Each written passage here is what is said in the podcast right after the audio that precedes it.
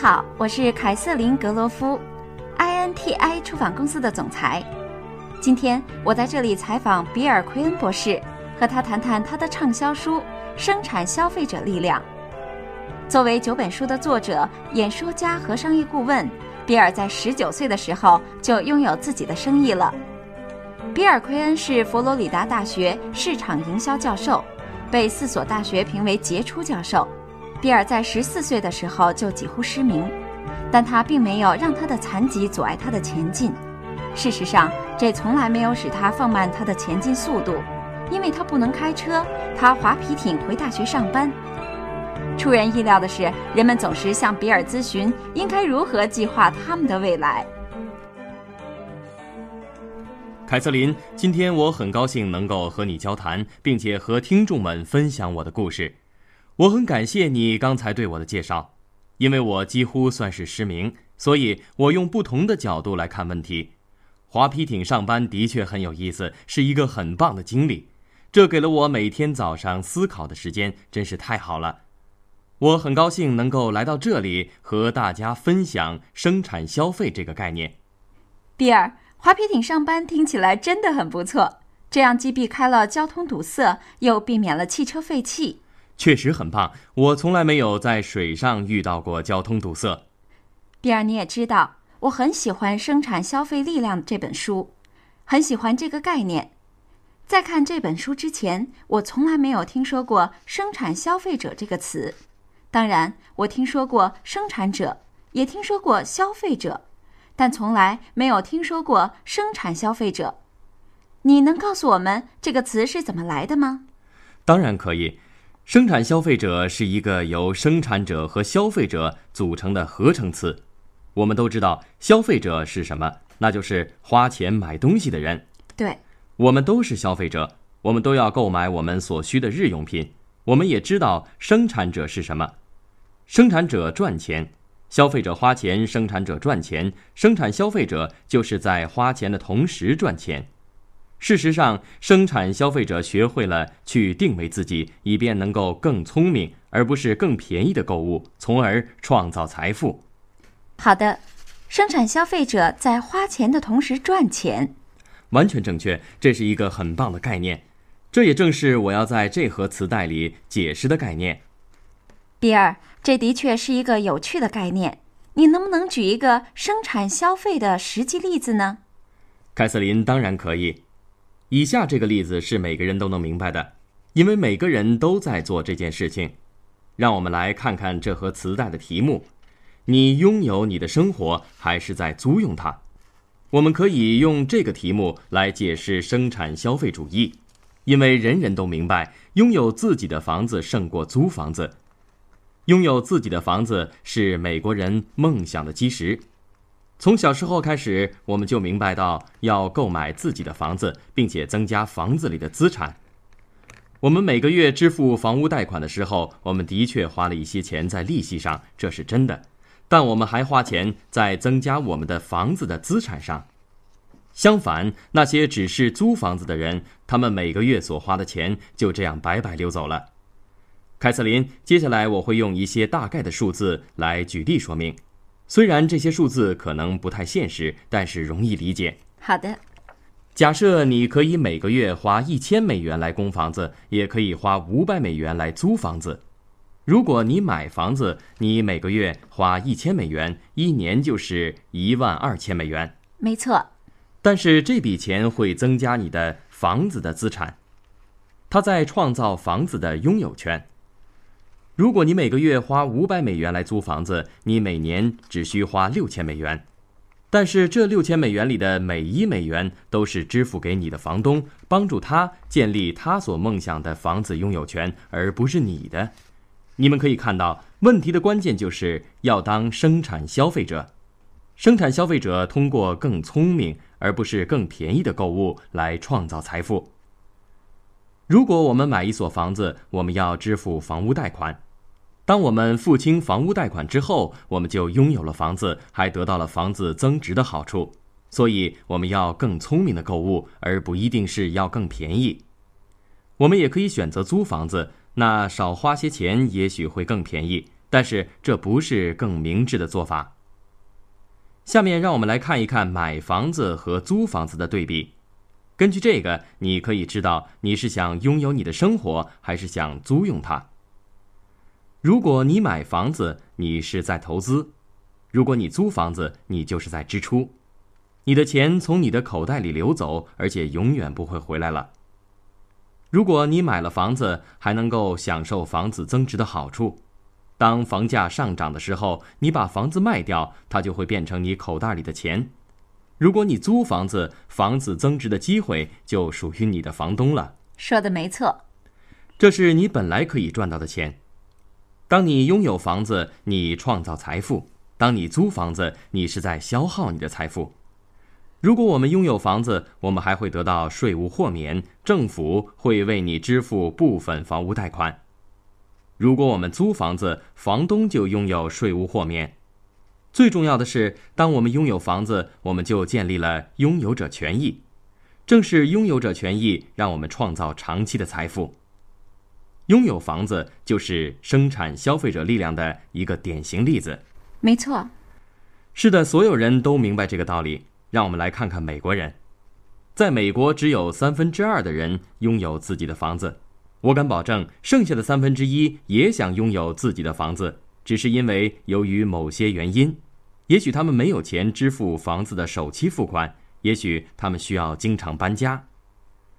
有一样东西为美国经济建立了坚实的基础，那就是房屋拥有权。我们的税法也是专门保护这种经济基础的。这些就是正在发挥作用的生产消费者力量。我们把拥有房屋的原则运用到购买日常生活用品上。教人们运用生产消费的力量来创造投资、拥有者权益、税务豁免以及财富，通过更聪明而不是更便宜的购物来帮助他们创造财富。比尔，我知道你有一个有趣的故事，是关于租用和拥有的，你能和大家分享一下吗？当然可以，凯瑟琳，我很喜欢这个故事。有一个人，他的舅舅去世了，他很爱他的舅舅。他舅舅生前也很爱他，他要给他的舅舅举行一个最隆重的葬礼。遗憾的是，他的工作太忙了，不能参加他舅舅的葬礼。于是他打电话给殡仪馆，他说：“我要给我舅舅举行一个体面的葬礼，这对我来说真的很重要。你们只需要把账单寄给我就行了。”就这样，葬礼举行了，但是这个人还是很忙，没能出席。大约过了一个月，他收到了殡仪馆寄来的账单，一共是三万两千美元。他想，这个葬礼虽然花了很多钱，但是我让他们举行了一个一流的葬礼，舅舅值得我这样做。一个月之后，他又收到殡仪馆寄来的八十五美元账单，他觉得很奇怪，但是他还是付款了。接下来的几个月，每个月他都收到八十五美元账单，他还是继续付款。四五个月之后，他想看看殡仪馆对此有何解释，于是他打电话给殡仪馆的经理。他说：“你们帮我舅舅举行的葬礼实在太棒了，人人都称赞不已。遗憾的是，我本人没能参加。但是我很想知道，为什么我每个月都收到一张八十五美元的账单呢？”殡仪馆的经理说：“这很简单。”你要求我们为你的舅舅举行一个一流的葬礼，我们都做到了。为了让他看起来气色好一些，我们帮他租了一套燕尾服。看来这个人下半辈子都要支付那套燕尾服的租金了。租一套燕尾服？他租了一套燕尾服，而他本来应该把燕尾服买下来的。对，比尔，你说，如果你想拥有更多，你就要像店铺那样思考。在你的书中，你提到了斯坦店。我想这是一个像店铺那样思考的很好的例子，它还是一个更明智的购物，而不是更便宜购物的好例子。比尔，你能和我们一起分享一下这个故事吗？当然可以，凯瑟琳，你说的完全正确。斯坦店就是一个很好的例子。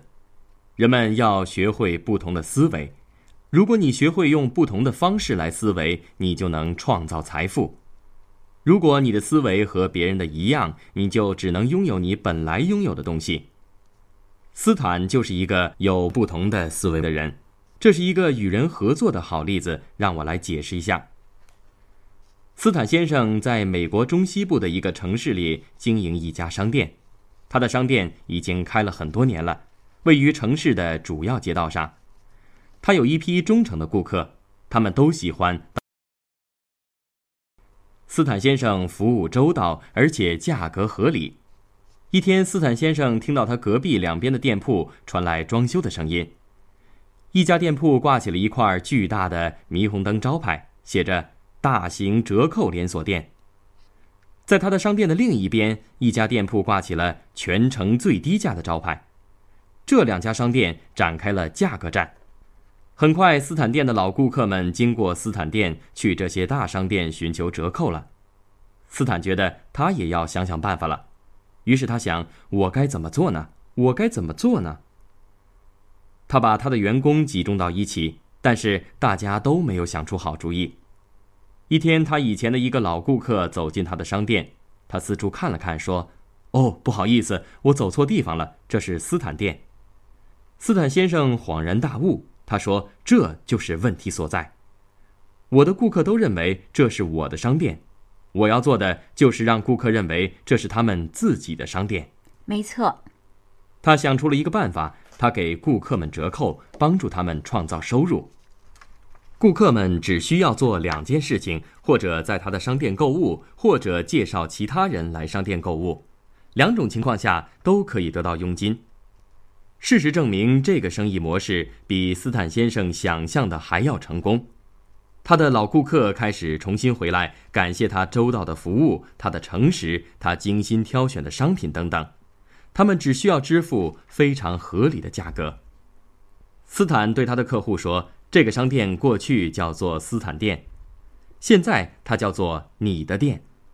如果你介绍顾客来我们这里购物，我就会根据他们的销售额给你佣金。”而且，如果你所介绍的顾客介绍别人来购物，我仍然会根据他们的销售额给你佣金。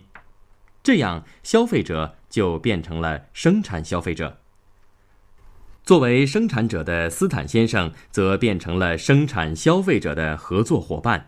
这就是生产消费者的力量。所以，斯坦先生开始把他的顾客看成是合作伙伴，是生产者的一员。而不仅仅是消费者，凯瑟琳，你说的非常正确。斯坦先生还需要教育他的客户用正确的方式来思考，因为消费者的心态就是追求折扣。